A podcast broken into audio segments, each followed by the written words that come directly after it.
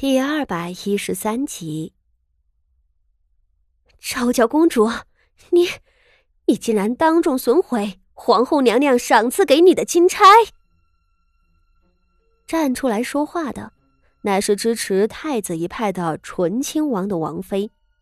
她惊愕而愤懑的看着昭娇道：“皇后娘娘是公主的嫡母，公主这样做是对皇后娘娘的大不敬。”而他一臂说着，跟随在昭娇身后的几个嬷嬷也战战兢兢的将那金钗捡了起来，捧至前席。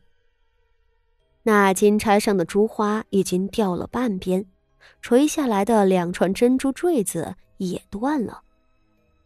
上手皇后瞧了，手指忍不住就捏紧了，这实在是太过分了。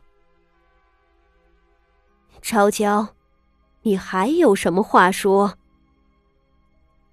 皇后本不愿意和这个刁蛮的公主计较，今日又是她自己的生辰，更不想寻晦气。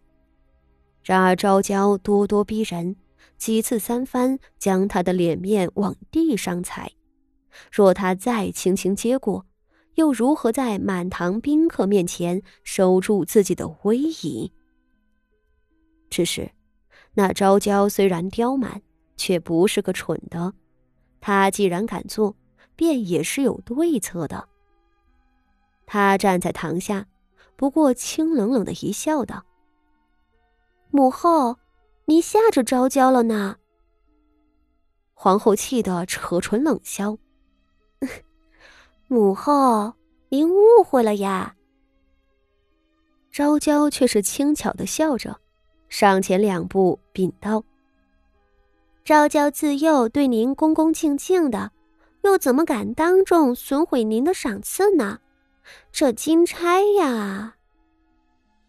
说着，他转手指着傅家人道：“还不是昭娇不慎被旁人绊倒，手中的钗才摔了出去的，怎么是昭娇自己摔的呢？”什么？被人绊倒？上头皇后眼角一冲，而其余眼睁睁瞧着的宾客们也都愣了。方才大家可是亲眼看见昭娇将金钗扔出去的，何曾被人绊倒？而被昭娇指着的傅锦仪，此时也是白了脸色。他就知道，这个胆大妄为的公主不会想出什么好主意。还不快来人！将这几个绊倒本宫的人给押上来！昭娇公主指着富家众人，冷声呵斥道：“方才，本宫就是被他们中的一个绊倒的。至于是谁，本宫倒记不大清楚了。”昭娇公主言之凿凿，倒让旁人惊愕中也说不出反驳的话。而秋皇贵妃身后。立即站出来五六个宫人，走下堂来，便要托傅家人上前。傅家一众夫人小姐们都是头一回进宫的，哪里见过这等阵仗，当场吓得求饶都不会了，趴在地上簌簌发抖。说起来，这傅家人也是倒霉，那昭娇只是要寻个由头给皇后添堵的。偏偏她在行至傅家人身边的时候，把金钗扔了出去，便栽赃他们绊倒了自己。傅家众人在一众皇亲国戚里头身份低微，哪里有能耐反抗？昭娇公主即便把黑的说成了白的，他们怕也要吃了这个哑巴亏了。富家人都吓傻了，一心想着。这个罪名一旦坐实，那可是损毁皇后御赐之物，是大不敬，怕是要经历灭顶之灾了。傅老夫人这会儿也吓坏了，眼睁睁的看着几个宫人们上来拖。就在几个宫女将前头的傅老夫人架起来时，傅锦仪一咬牙，站起来道：“等等。”几个工人顿住了，随即却也不理会他。又上来两个工人，将他也按住了。傅锦衣被人钳着胳膊，不禁有些惶急了。他没想到这人倒倒霉，喝凉水都能塞牙缝。不过是前来给皇后祝寿的，竟能被那昭娇公主顺手拎出来当个替罪羊，这也太冤了。他傅家不过是个三品官家。和朝堂这些大人物的斗争没有半毛钱的关系，竟也能被卷进去，而且是成为了昭娇公主任性戏耍皇后的牺牲品。傅锦仪自然是不甘心。皇后殿下，公主殿下。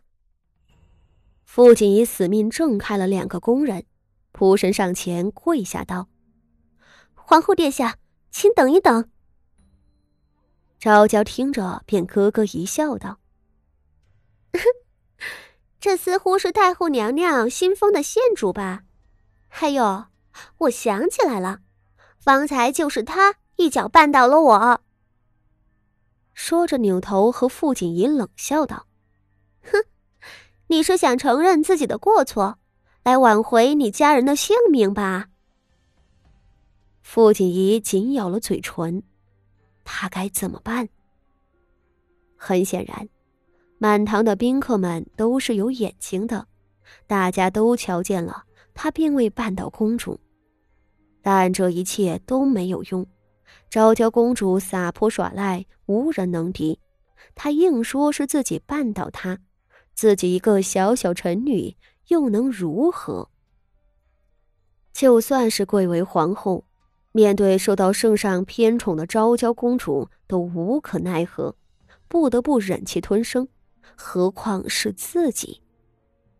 可是，若是他不承认，那昭娇公主定会将傅家上下通通处置了，等待傅家的，怕就是抄家流放了。正当昭娇步步紧逼之时，前头有人冷笑出声。道哼，昭娇公主这般颠倒黑白的本事，倒真是不小啊！昭娇听着一愣：“是谁？”他猛地回身，神色冷凝：“谁敢当众折辱他？是，他就是颠倒黑白了，那又怎么样？她可是父皇最宠爱的公主，不论做错了什么。”父皇都会偏袒她，连皇后都不能在她面前讨到一丁点便宜。